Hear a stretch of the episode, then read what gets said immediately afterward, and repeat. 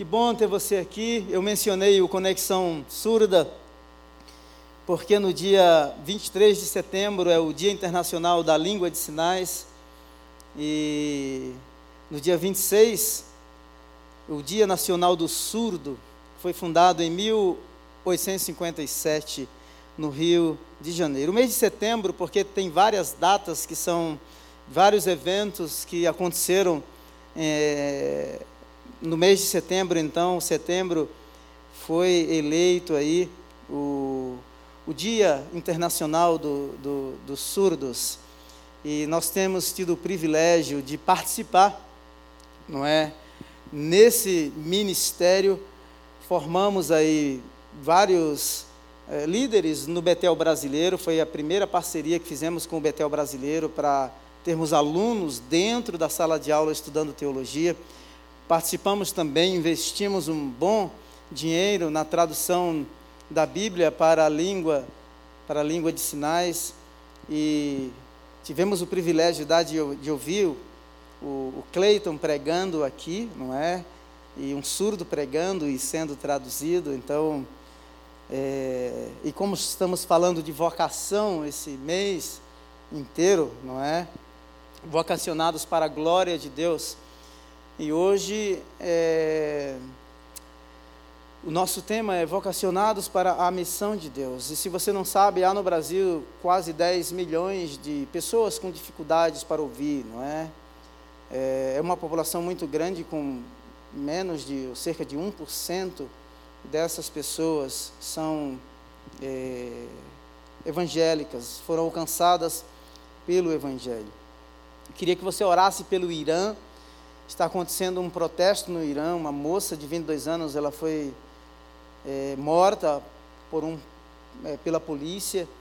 Então, lá no Irã é obrigatório as mulheres usarem o hijab. O hijab é aquele lenço que usa que deixa somente o rosto de fora. Então, as mulheres estão fazendo um protesto é, nas ruas do Irã. Então, mais de 30, pelo menos o último dado que eu tive, é mais de 30 pessoas já morreram nesses protestos e elas estão tirando os hijabs e queimando os hijabs, é, e agora estão cortando o cabelo como sinal é, de protesto. Eu queria que você orasse é, pelo Irã. O Irã, é, se você não sabe, apesar de ser um país é, tipicamente muçulmano, a gente não divulga muito, mas o Irã é um um país onde a igreja mais cresce. Eu tive o privilégio de conhecer vários iranianos no Reino Unido e, e assim, como Deus está fazendo algo estrondoso no, no Irã. Então, nós cantamos aqui aquele cântico muito famoso que é a obra é de Deus, a obra de Deus ninguém detém, é obra santa.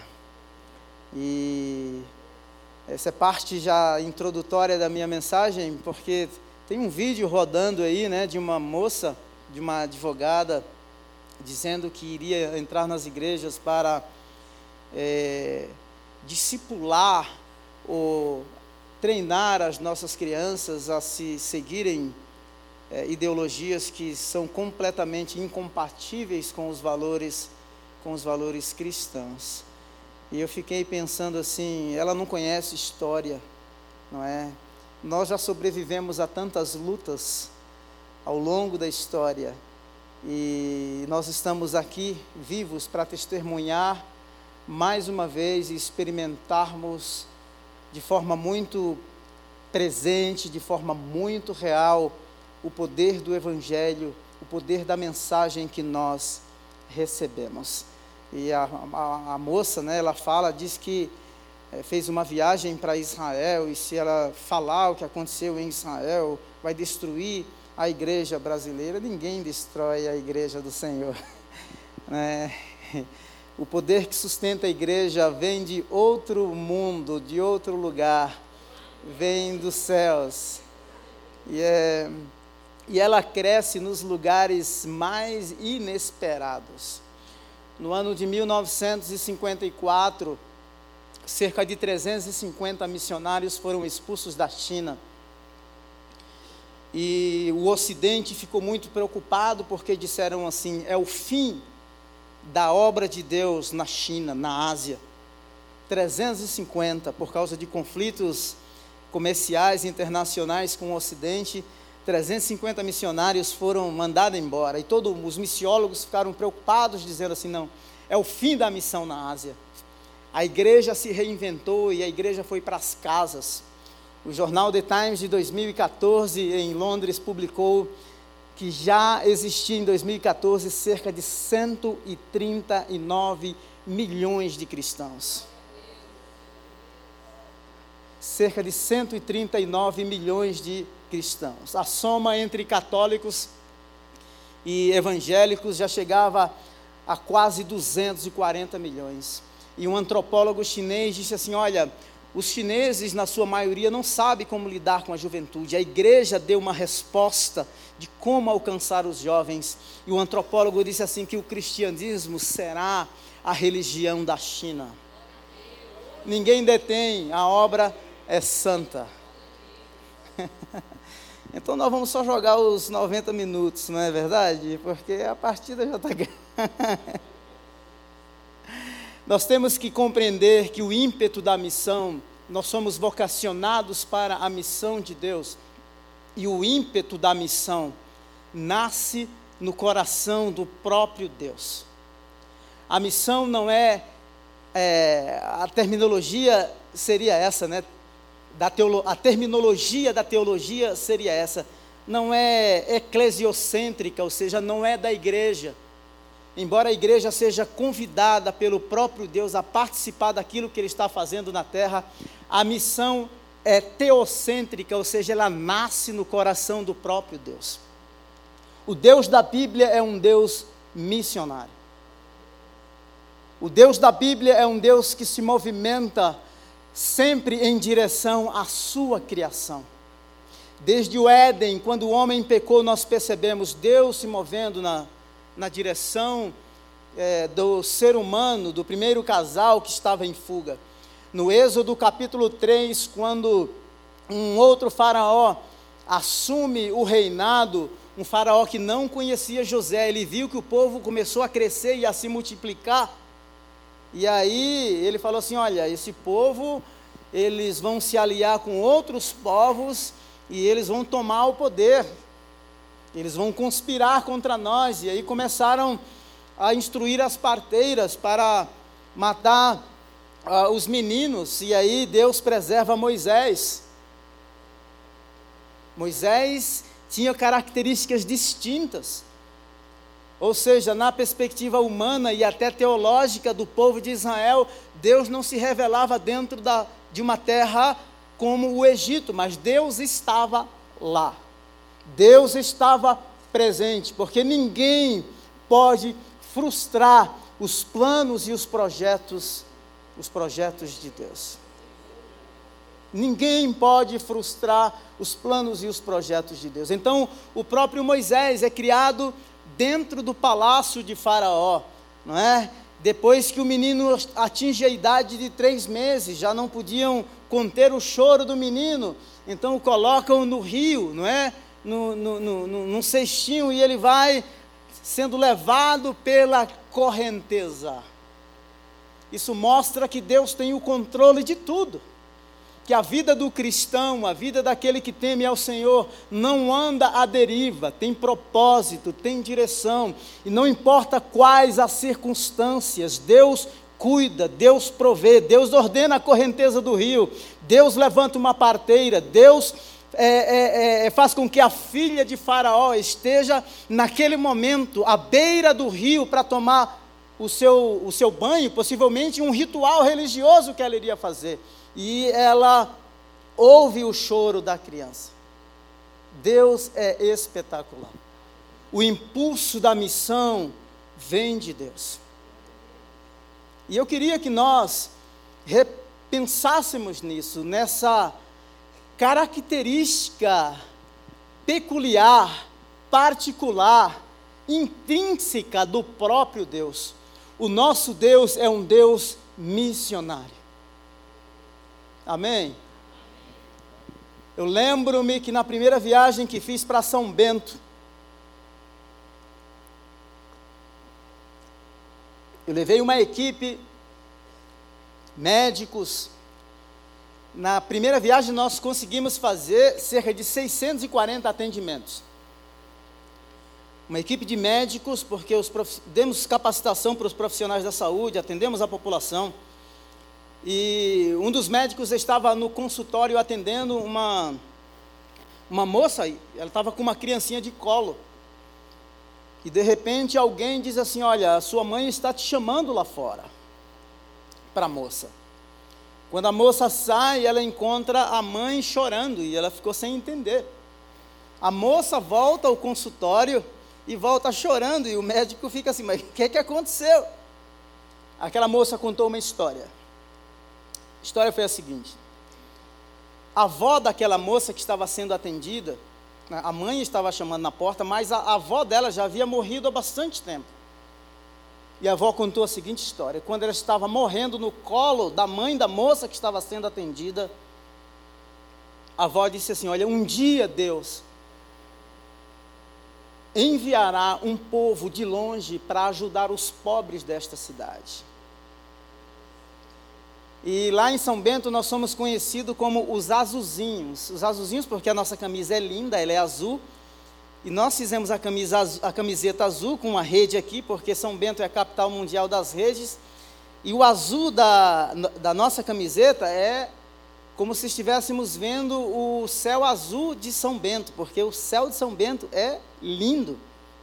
E aí a, a mãe disse assim: quando eu vi aquele povo subindo a rua, eu lembrei da história que a minha mãe, antes de morrer, me contou dizendo que um dia Deus iria mandar um povo de longe para ajudar os pobres dessa cidade.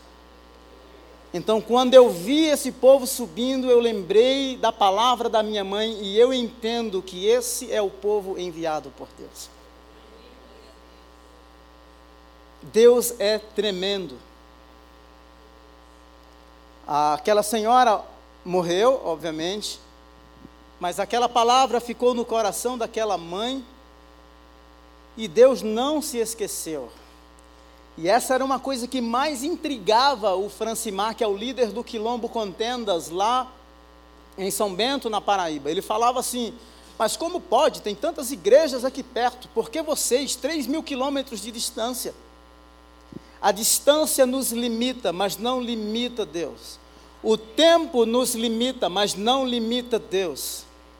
Deus conhece a nossa história. Deus conhecia a história daquele quilombo. Deus conhecia a, a, a, história daquela mulher. E Deus estava preparando um povo para chegar até a cidade de São Bento.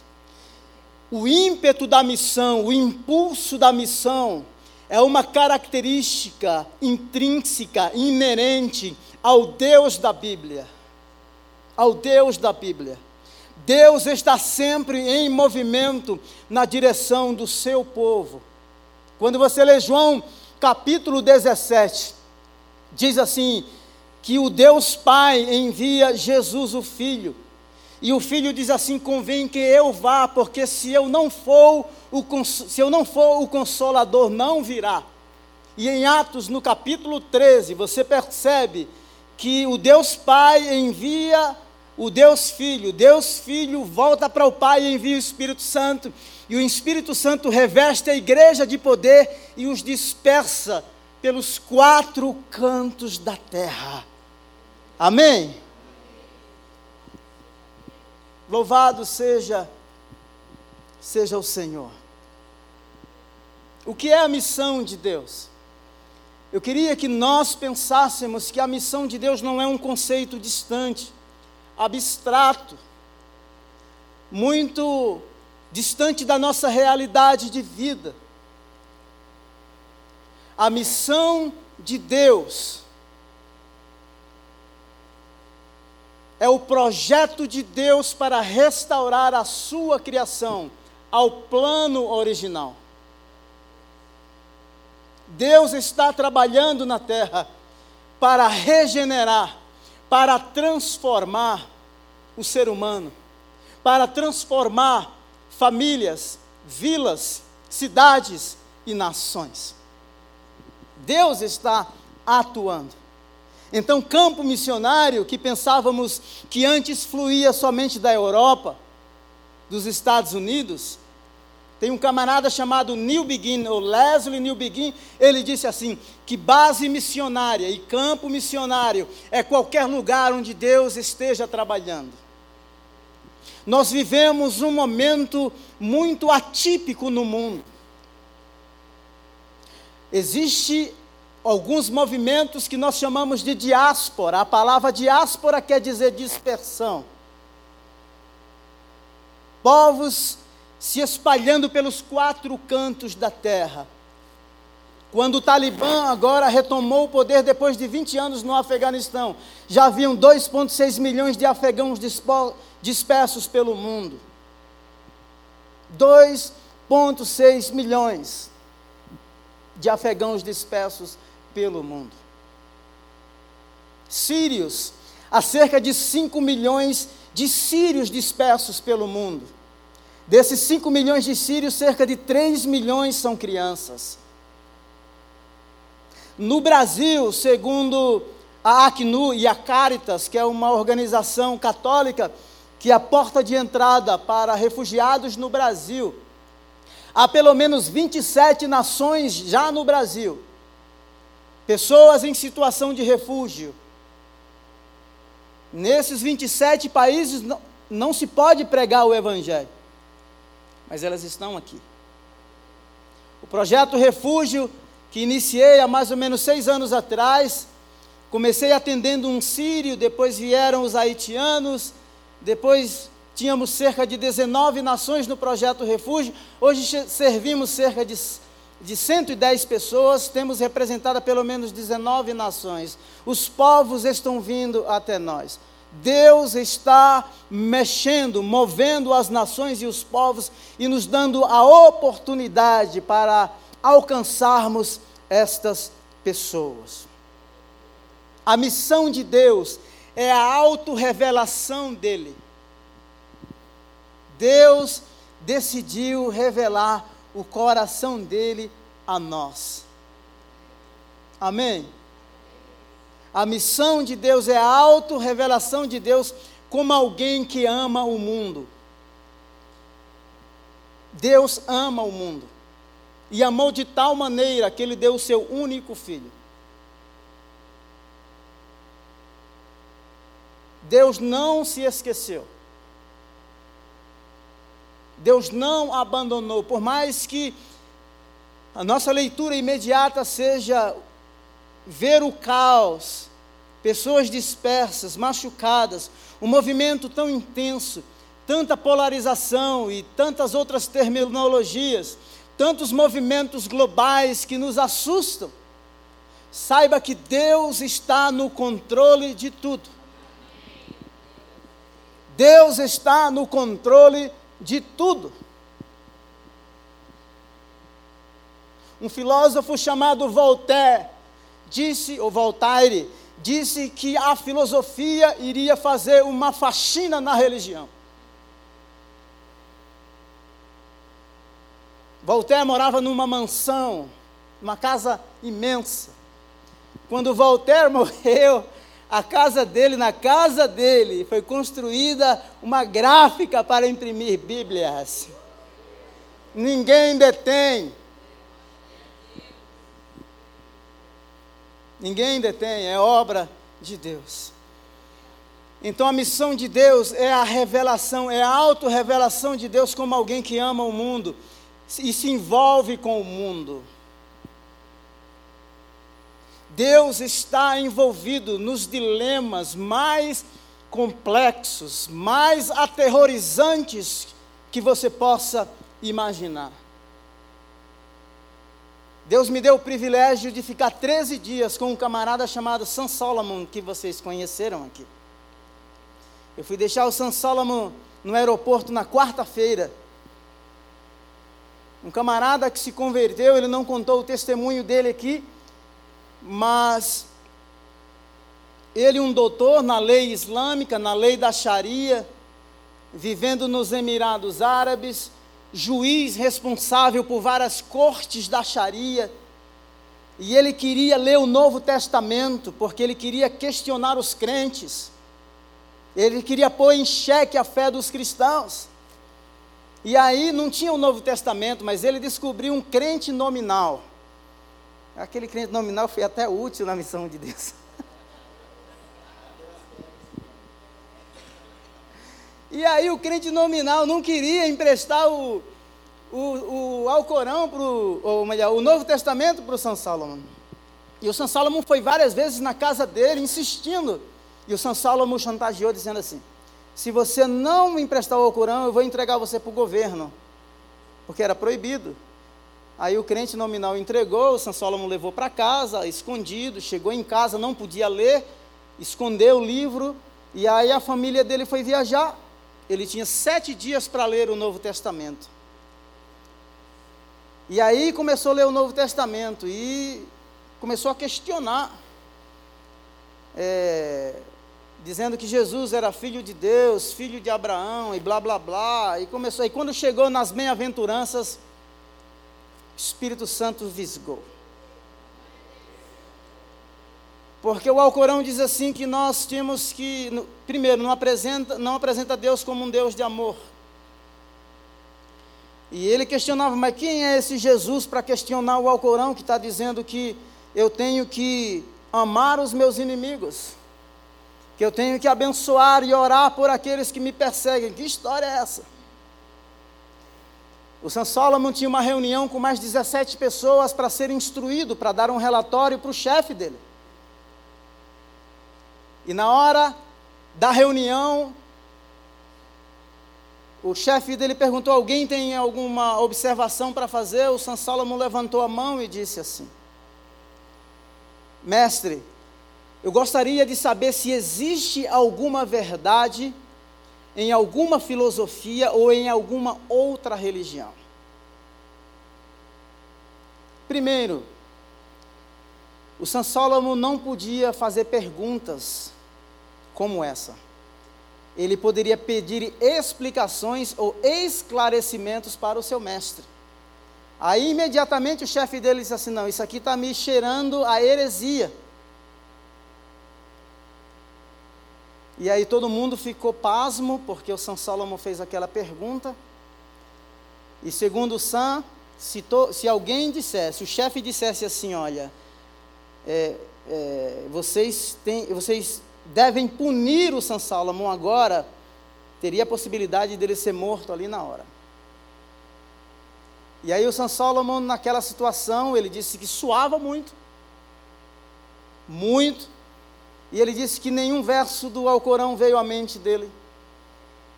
O cara versado, ele cita o Alcorão em inglês, em árabe e em urdu. Puxa assim, facilmente. Mas ele disse que ele lembrou de uma frase lá do Novo Testamento que ele havia lido. Ele falou assim: Jesus, se tu realmente existe, se tu realmente existe, me tira daqui. A única coisa que ele falou. Vou usar uma palavra lá do Nordeste agora, viu? Aí disse que o cara estava em pé, o chefe dele. Quando ele disse essa palavra, o camarada caiu estatalado. Sabe o que é, é estatalado? Caiu na cadeira assim, ó, pá! com o olho virado.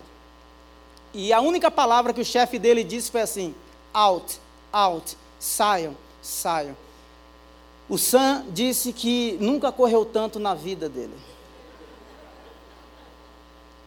Com medo, foi para casa, com medo da morte. Descobriram que ele era cristão, fizeram um documento dizendo: ou você renuncia à fé cristã e volta para o Islã, se você ficar como cristão no país, você será punido e você tem 24 horas para sair do país. Eu perguntei para o Sam assim, ele vive, viveu como refugiado 17 anos no Reino Unido, depois ele se tornou um cidadão britânico e eu perguntei para ele assim, Sam, apesar de você viver num país livre como é o Reino Unido, você anda sozinho? Você tem liberdade? Ele falou assim, não eu não tenho liberdade. E ao ver aquele homem com 68 anos, com a saúde tão frágil,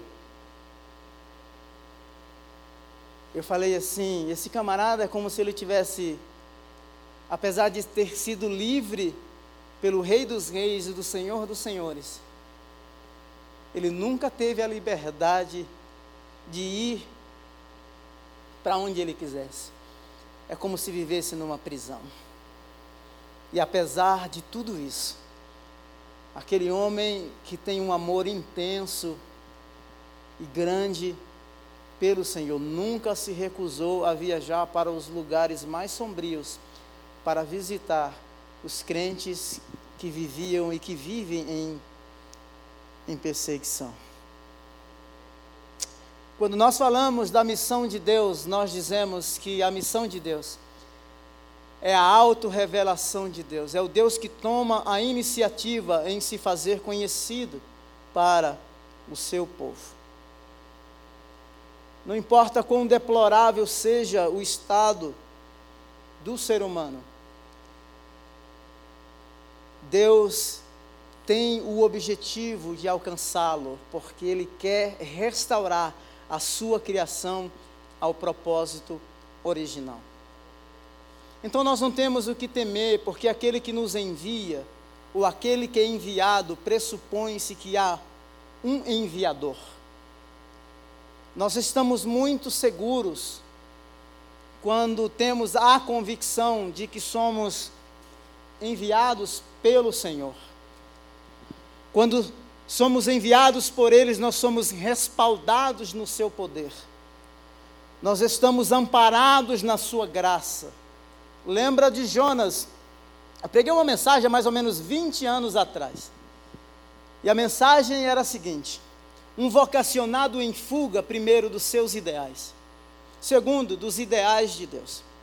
E eu estava no seminário, eu era diretor do seminário nessa época e me convidaram para pregar para um grupo de jovens, os jovens da igreja lá do Vale da Bênção. E eu fiquei intrigado assim, eu falei assim, mas eu vou pregar para aqueles jovens sobre vocação, será que eles vão estar lá? E a mensagem era essa: pregue sobre vocação. Um vocacionado em fuga dos seus ideais e dos ideais de Deus. E eu falei assim: olha, é o seguinte, eu vou ficar tranquilo com isso. Eu não queria pregar sobre aquilo, mas eu vou pregar sobre. E quando eu comecei a pregar naquela noite, tinha um menino chamado Itamar. Itamar veio de uma cidade do Paraná, era um narrador de rodeio profissional, um cara. E eu não sabia de absolutamente nada. E quando eu comecei a pregar, que terminei a pregação, sem a nossa permissão, o Itamar veio à frente, pegou o microfone da minha mão e falou assim: Olha, eu vim nesse culto hoje para ser a minha despedida, as minhas malas estão prontas lá na cama para eu ir embora para a minha cidade. Mas depois desta mensagem que o pastor pregou, um vocacionado em fuga dos seus ideais e dos ideais de Deus, eu decidi ficar. Eu quero dizer para você que a nossa vocação e o nosso envio, e mesmo quando pensamos em desistir, a graça de Deus nos acolhe, o amor deles no, no, no, nos convida novamente para perto, perto dele, a graça dele nos respalda, o amor dele nos ampara, mesmo quando pensamos em desistir. Então você que está aqui nesta manhã, você que nos escuta pela internet, saiba que quando somos enviados, nós não somos enviados sozinhos. Jesus, em Mateus, no capítulo 10, quando ele chama uh, os discípulos dele, ele lhes dá poder, ainda que a gente seja enviado como ovelhas diante de lobos, o Senhor está conosco o Deus de Jacó é o nosso refúgio. O Deus de Jacó é o nosso refúgio. Aquele que nos chama e nos envia, esse tem o poder para nos guardar. Quando a gente fala de vocação, nós compreendemos que todos nós somos vocacionados.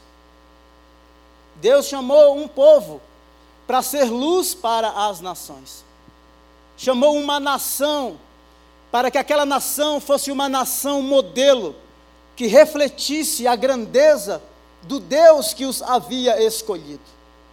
De tal maneira que, quando olhamos o Salmo 67, o texto diz assim: Que Deus tenha misericórdia de nós e nos abençoe, e faça resplandecer o seu rosto sobre nós, para que sejam conhecidos na terra os teus caminhos, a tua salvação entre as nações. Aquela nação era uma nação modelo. A graça de Deus, a luz de Deus, os preceitos de Deus. É tanto que quando Deus os tira do Egito, que dá os mandamentos, os mandamentos visa quando eles entrem na terra dos Jebuseus, dos Eteus, dos Eveus, essa nação seja uma nação modelo. É interessante porque quando o cristianismo cresce em Roma, havia Deus para um Deus para cada segmento da vida. Eles eram relativistas. A religião cristã era uma religião ilegal, era proibida a sua prática. Por isso eles cultuavam nas catacumbas. Os cristãos não adoravam o imperador. Por isso, os cristãos eram, e a cristofobia, ninguém fala no século 21, mas já existia lá desde o primeiro século. Os cristãos eram acusados de incestuosos, porque se chamavam de irmãos e casavam entre si. Eram chamados de antropófagos, comiam carne humana. Por quê? Porque na hora da ceia, que era uma cerimônia, um ajuntamento somente dos crentes, então eles comiam o corpo, né, a carne de Jesus e bebiam seu sangue. E assim por diante. A cristofobia já acontecia e ela acontece ainda hoje. Ainda hoje. Então, dentro de Roma, os crentes começam a crescer, a se multiplicar. E alguns missiólogos dizem que pelo menos até o quarto século, 17% da população romana era cristã. Sem armas, sem espada, com exceção dessa, o poder do Evangelho, que não somente causa todo o impacto em Roma, mas influencia as leis de Roma havia um diferencial que os missiólogos chamam os cristãos tinham um estilo de vida atrativo. Era isso que os atraía. Era isso que atraía os, os pagãos, aqueles que não eram crentes. Então veja que é um povo dentro de um povo. É um povo que cresce de tal maneira, o Nero Nero era uma espécie de anticristo, vestia os cristãos com pele de animais, soltava na mata para, para caçá-los como animais. Uh, os, os, assassinava e pendurava em, em, em postes e ateava fogo para iluminar as ruas de Roma. Mas nada disso deteve, parou o crescimento do Evangelho. Roma já havia sido iluminada pela luz que resplandeceu de uma vez por todas na terra. O Cristo que foi morto e reviveu, que chamou para si doze homens e os enviou pelos quatro cantos da terra com uma mensagem poderosa.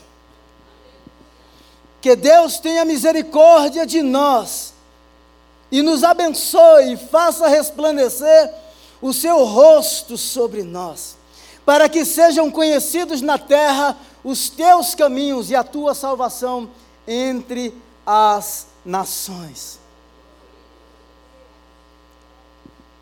Quando o Senhor, no Salmo 126, trouxe os cativos de volta a Sião, foi como um sonho. Isso aqui é o retorno do cativeiro. Você pode ler o Salmo 137 depois, que é a ida. A ida para o cativeiro.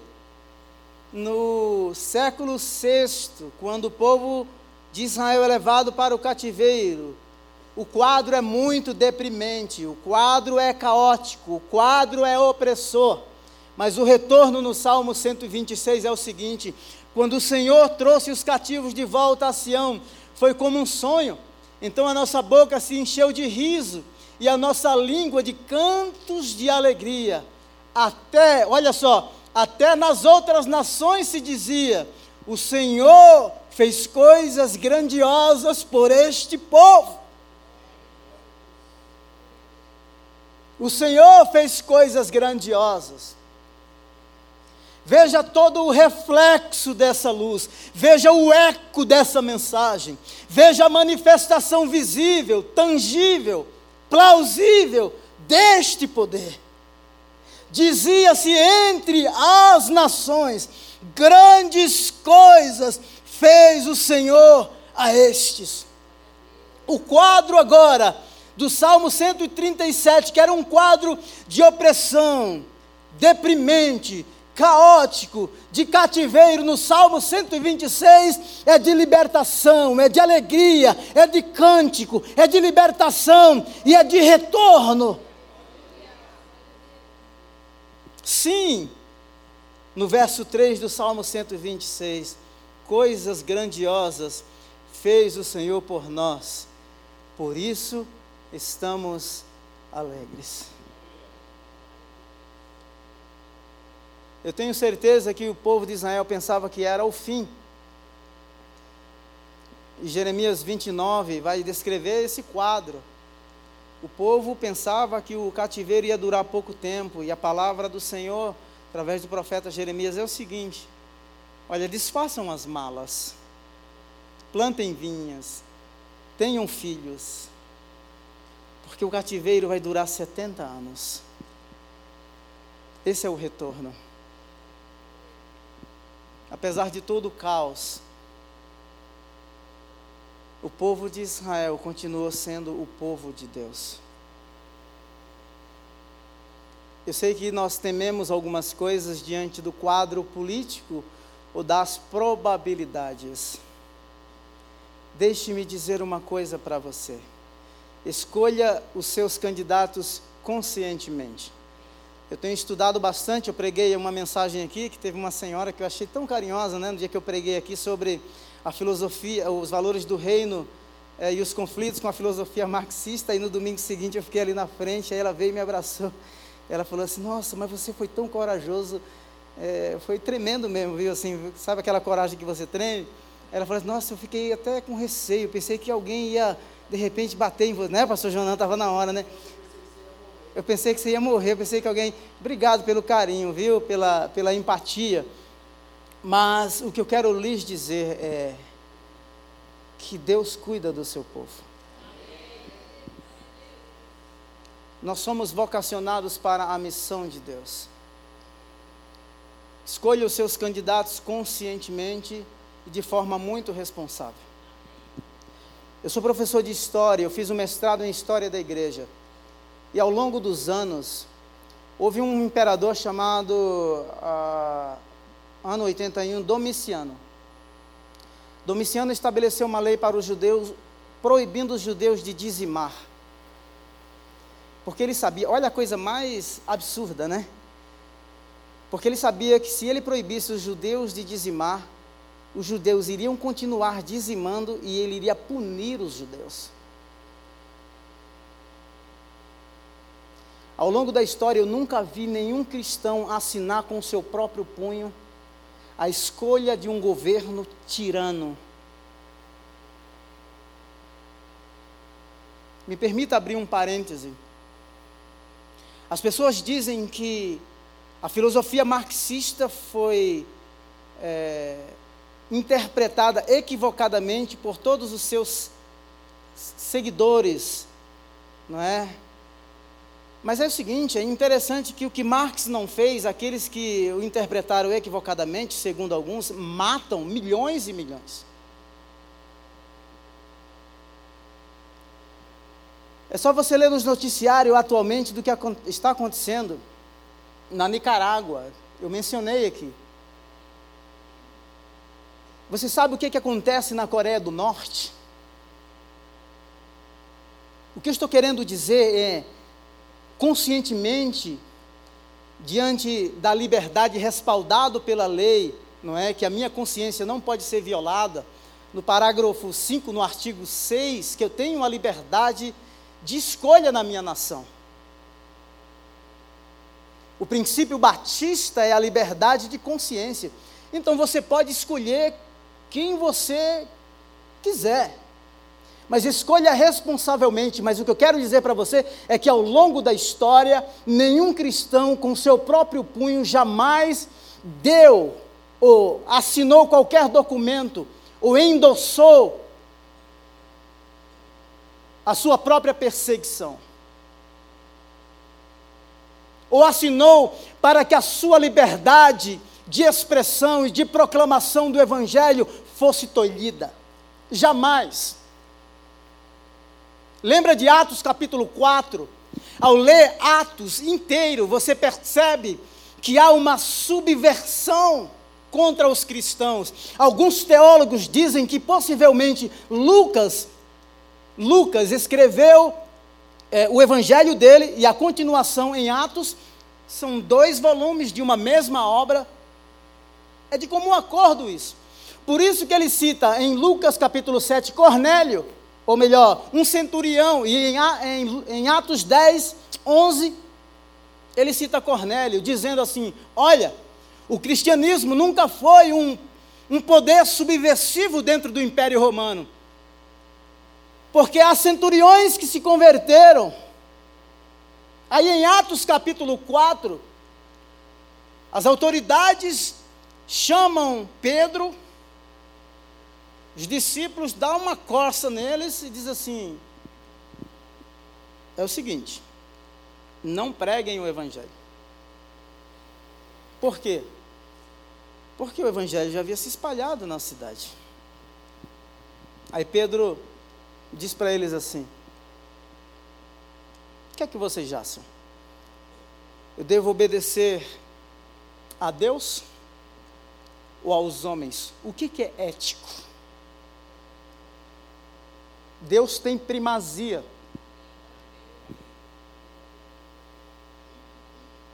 Nós não temos essas experiências aqui, ou talvez não temos essa vivência. Mas lá em São Bento do Una, lá em São Bento do Una, no estado de Pernambuco, eu estive lá, tem uma placa na igreja presbiteriana. Os primeiros cristãos que chegaram lá, eles foram martirizados. Pessoas pagaram um preço para que essa mensagem chegasse até nós. Então Deus escolhe uma nação, mas Deus escolhe uma pessoa, Deus escolhe um indivíduo.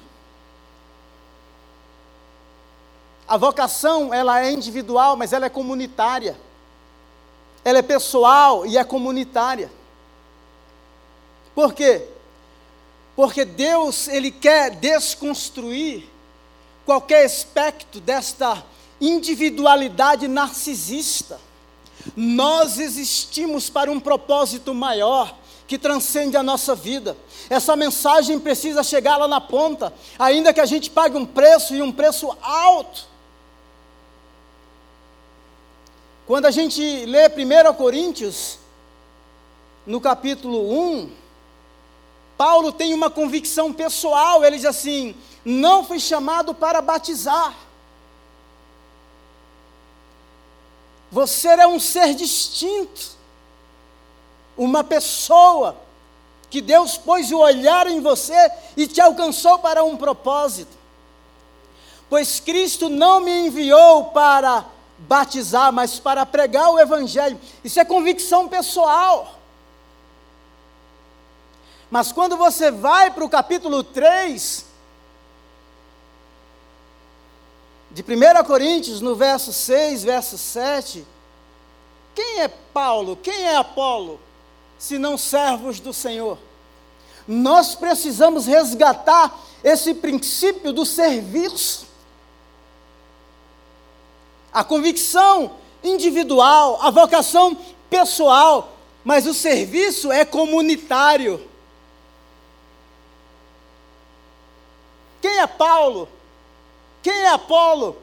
Quem é Cefas? Quem é Pedro? Se não servos do Senhor. Um planta, o outro rega, mas Deus dá o crescimento. Há espaço para individualidade vocacional, mas o exercício da vocação, ela deve ser comunitária, em comunhão, em aliança com Deus, que é Ele quem dá o crescimento.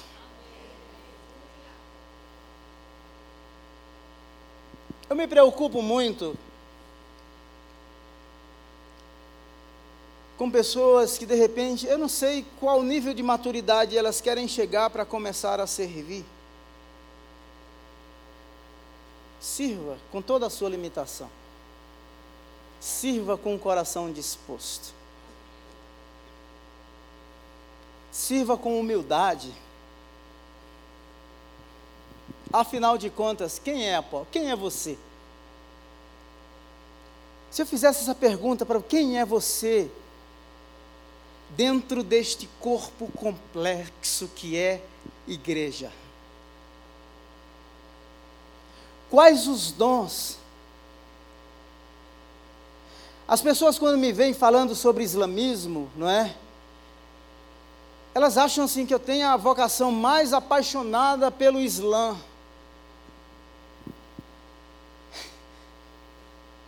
Você não, não sabe nem o que está falando. E eu fico imaginando assim, gente, eu, isso foi construído dentro de mim ao longo dos anos, porque eu vi uma necessidade, eu fui desafiado e procurei dar uma resposta. Mas se você perguntasse assim, ah, você tem uma vocação para trabalhar especificamente com muçulmanos, eu diria para você que não. Então quem é você? Qual a razão pela qual você existe? Veja que a identidade faz com que a gente flua com foco na vocação e no dom que o Senhor nos deu. Porque o que as pessoas, os membros da igreja de Corinto querem fazer, eles querem causar divisão, dividir força, fragmentar o corpo. E é muito perigoso quando nós ouvimos estas vozes da margem e o todo começa a decidir por nós. Só que a vocação pessoal, ela não nasceu no todo. A vocação pessoal sua, individual, nasceu em Deus.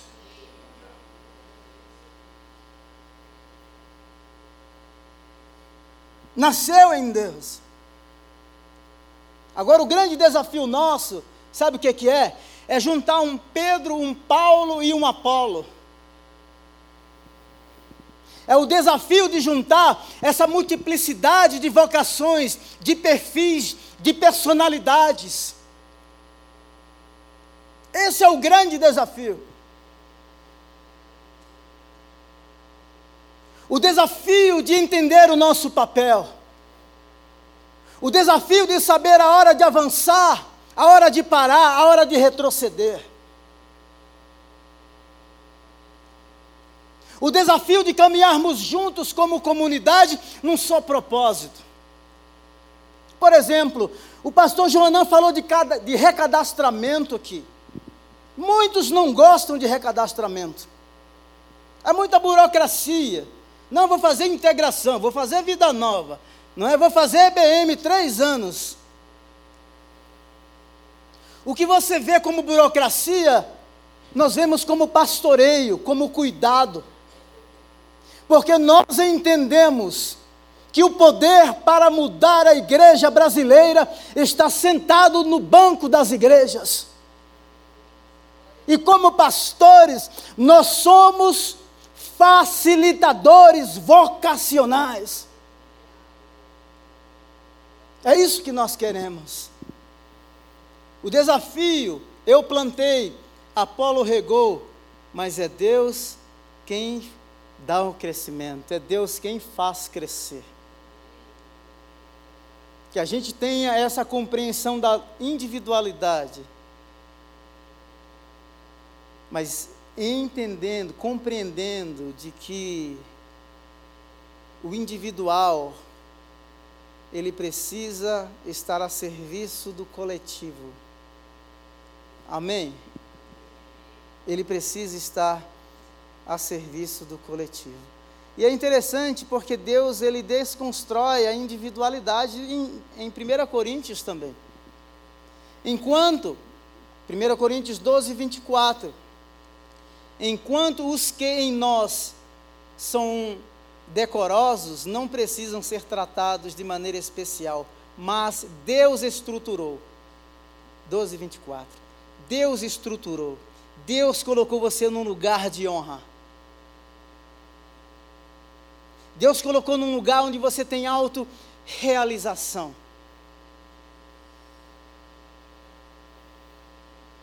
Quando esse dom e essa habilidade flui, eu passei a maior parte dos meus anos, desde a minha decisão, honestamente, com crise vocacional. Eu já falei aqui para vocês, não é? As pessoas é interessante porque a, a, eu, eu, procuro preparar as minhas Eu sempre fui assim, eu tento colocar tudo na cabeça antes de pregar. Então eu trabalho muito. Tem sábado que eu trabalho 18 horas. Quatro, seis da manhã, meia-noite, puf. Só quando eu não aguento mais. E aí, eu, quando eu termino aqui, eu penso que preguei, né? Empolgado. E às vezes eu digo assim, não, eu vou dar uma. É, é, eu não vou dizer que vou dar uma aula, porque eu ligo o turbo, aí eu prego. Aí as pessoas falam assim, uau, que aula aí. Eu penso que preguei.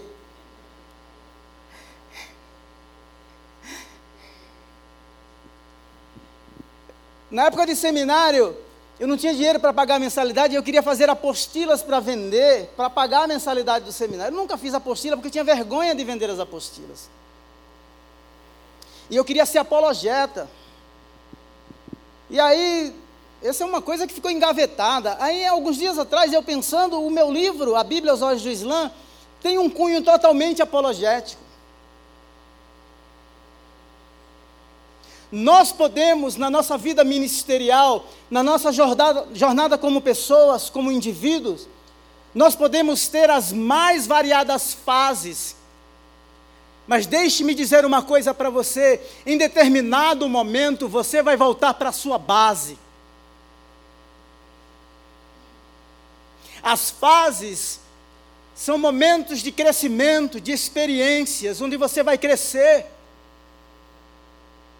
mas em determinado momento você voltará para a sua base. E você vai ter uma gama de conhecimento, um monte de experiências. Mas tem um lugar onde você se sente confortável em Deus, como membro do corpo, onde você sabe, tem a consciência plena que Deus te chamou para aquilo. Sabe por quê? Porque na igreja de Corinto as pessoas querem recolocar Paulo, Apolo e Cefas em lugares. É por isso que ele diz assim: eu, eu não fui chamado para batizar. Então tome cuidado com a voz que vem da margem. Tome cuidado com o seu plano pessoal de carreira, de trabalho.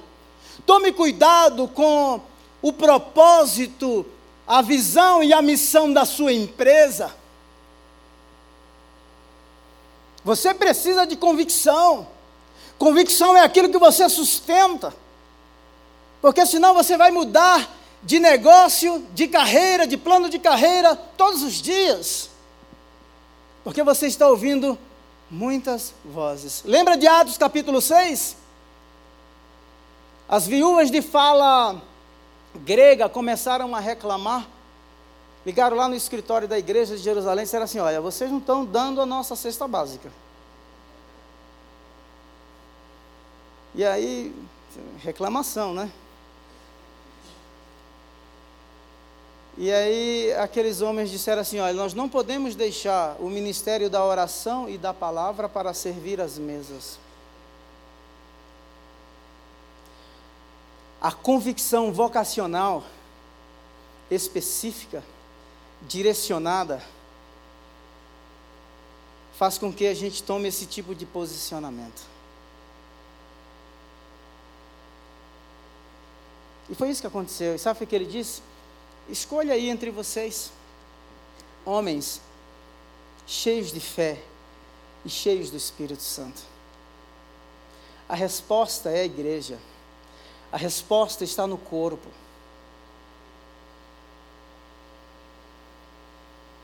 Então, se aqueles camaradas não tivessem essa convicção do ministério da oração e da palavra,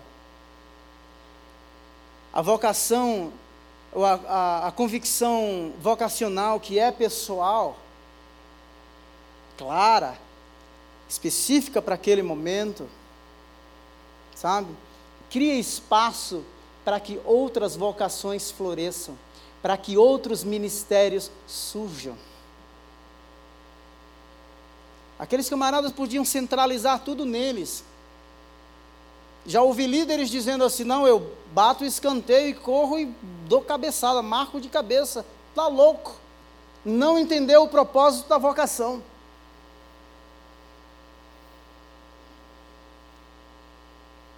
Isso é saúde para o corpo e é saúde para nós. Isso é saúde para você. Em termos pessoais, Pensa no aspecto familiar. Um pai dominador, uma mãe dominadora, um esposo, uma esposa. A gente quer as coisas tudo do nosso jeito. E a gente fere o princípio da individualidade do outro. E a gente vai anulando, anulando. Ninguém se anula uma vida inteira. Uma hora o negócio arrebenta ou arrebenta numa gastrite, numa úlcera, ou arrebenta num divórcio, ou arrebenta na ruptura de uma sociedade, e assim por diante. Porque o individual não é para oprimir, o individual visa essa potência vocacional a serviço do todo. Eu conto uma história eu conto, são, na verdade são duas histórias, eu vou contar uma para você. Tinha uma mãe que tinha uma criança, ela amava muito essa criança. Mas criança é criança e bagunçava a casa inteira. Lá em casa, nós temos o Joseph. O Joseph é o caçula. Gente, é impressionante quando ele chega da escola. Gente, é impressionante. Olha só, ele entra, ele passa aqui, ele deixa os dois tênis aqui no meio do caminho. Ele chega com a bolsa e ele Literalmente, eu falei assim, gente, mas não tem jeito não. Já tentei de todo jeito, né? Sabe do. tentei de todo jeito, até agora não.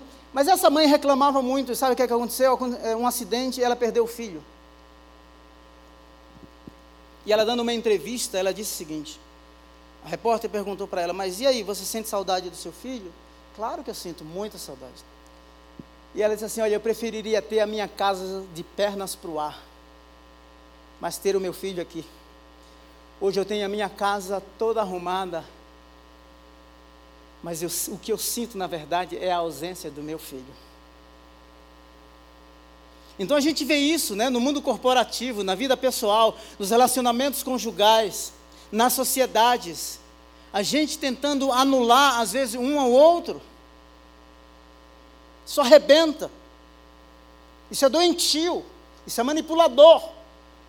Entenda, entenda a sua vocação e ponha isso a serviço da comunidade, a serviço do todo.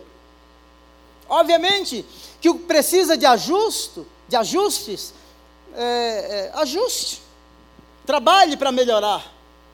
Seja flexível. A eclesiologia de Atos capítulo 6 é uma eclesiologia, é um princípio eclesiológico flexível.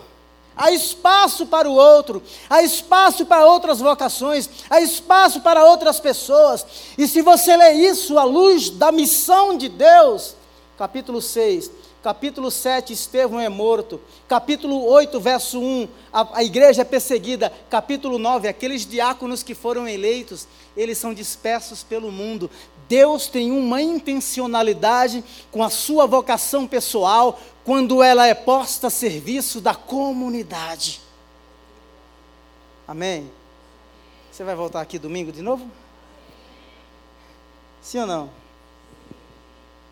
Deus dispôs segundo a sua vontade. Deus dispôs cada um dos membros no corpo segundo a sua vontade. 1 Coríntios 12, 18. Deus afirma que todos os membros são indispensáveis. Todos. 1 Coríntios 12, 22. Pelo contrário, os membros do corpo que parecem mais fracos são indispensáveis. Olha que ironia. Os mais fracos são indispensáveis. Então não há desculpa para você. Não há desculpas para você. Então a gente tenta se excluir do plano de Deus. Está pegando aí? Pegou você? Fisgou aí? A gente tenta se excluir. Ah, eu não tenho habilidade para falar. Aí Deus mandou um tradutor para Moisés. Ah, embora ele é, é, é, fosse um bom comunicador quando estava no Egito, perdeu a habilidade para falar no deserto. Eu mando Arão com você. E se eles, um cara com autoestima baixa, mas quando eu chegar lá no Egito, e se eles me perguntarem quem eu sou? Puxa, a autoestima do cara estava lá embaixo. Então diga para eles que eu sou o que sou, te enviou. Deus nos respalda. E é isso que nós queremos. É isso que nós precisamos. Sermos respaldados vocacionalmente pela graça de Deus, porque o dom não é nosso, o dom é dele. E ele confiou a nós para que o dom a serviço do corpo, todo o corpo seja edificado. Em Efésios capítulo 4, e aí eu vou encerrar. Ele deu alguns para pastores, é, apóstolos, profetas, evangelistas e mestres. Olha aqui para mim que o que eu vou falar para você é muito importante. Deus, na sua missão, ele tem uma visão muito, eu chamo de visão 3D. Aqui, ali e acolá. Nossa, tão sofisticado, né? Quanta sofisticação, mas é para que você pegue o negócio mesmo. Mas, mas agora, do ponto de vista teológico, vai melhorar, tá bom? Por que aqui, internamente? Porque nós precisamos de pastores que cuidem. Então, o cuidado interno, pastoral, não é? Às vezes o evangelista vai dizer assim: não, vocês estão muito acomodados nós precisamos ganhar o mundo. Tem, tem muita gente em São Paulo que não conheceu o Evangelho. Nós precisamos pregar o Evangelho. O evangelista faz assim. Ou seja, o pastor é aqui. O PJ, você viu o perfil pastoral do pastor Jonas? Gente, é uma inveja santa, né? Você apanha tanto aqui no culto e você sai sorrindo. Não é verdade? Pastorzaço.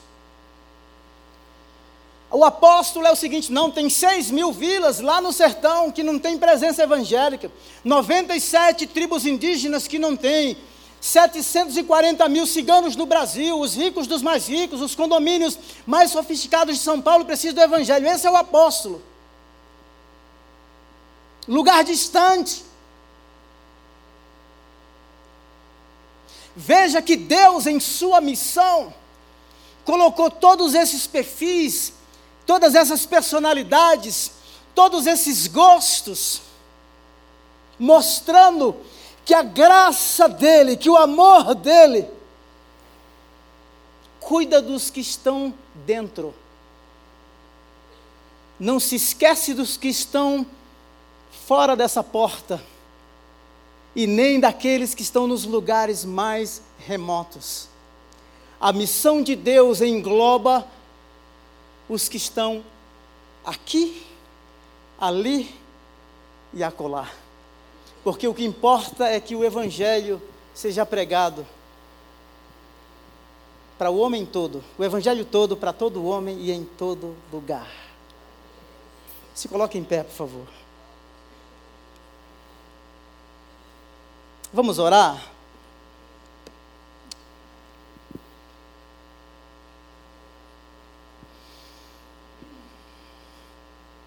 Eu não sei como você se sente ao ouvir tudo isso.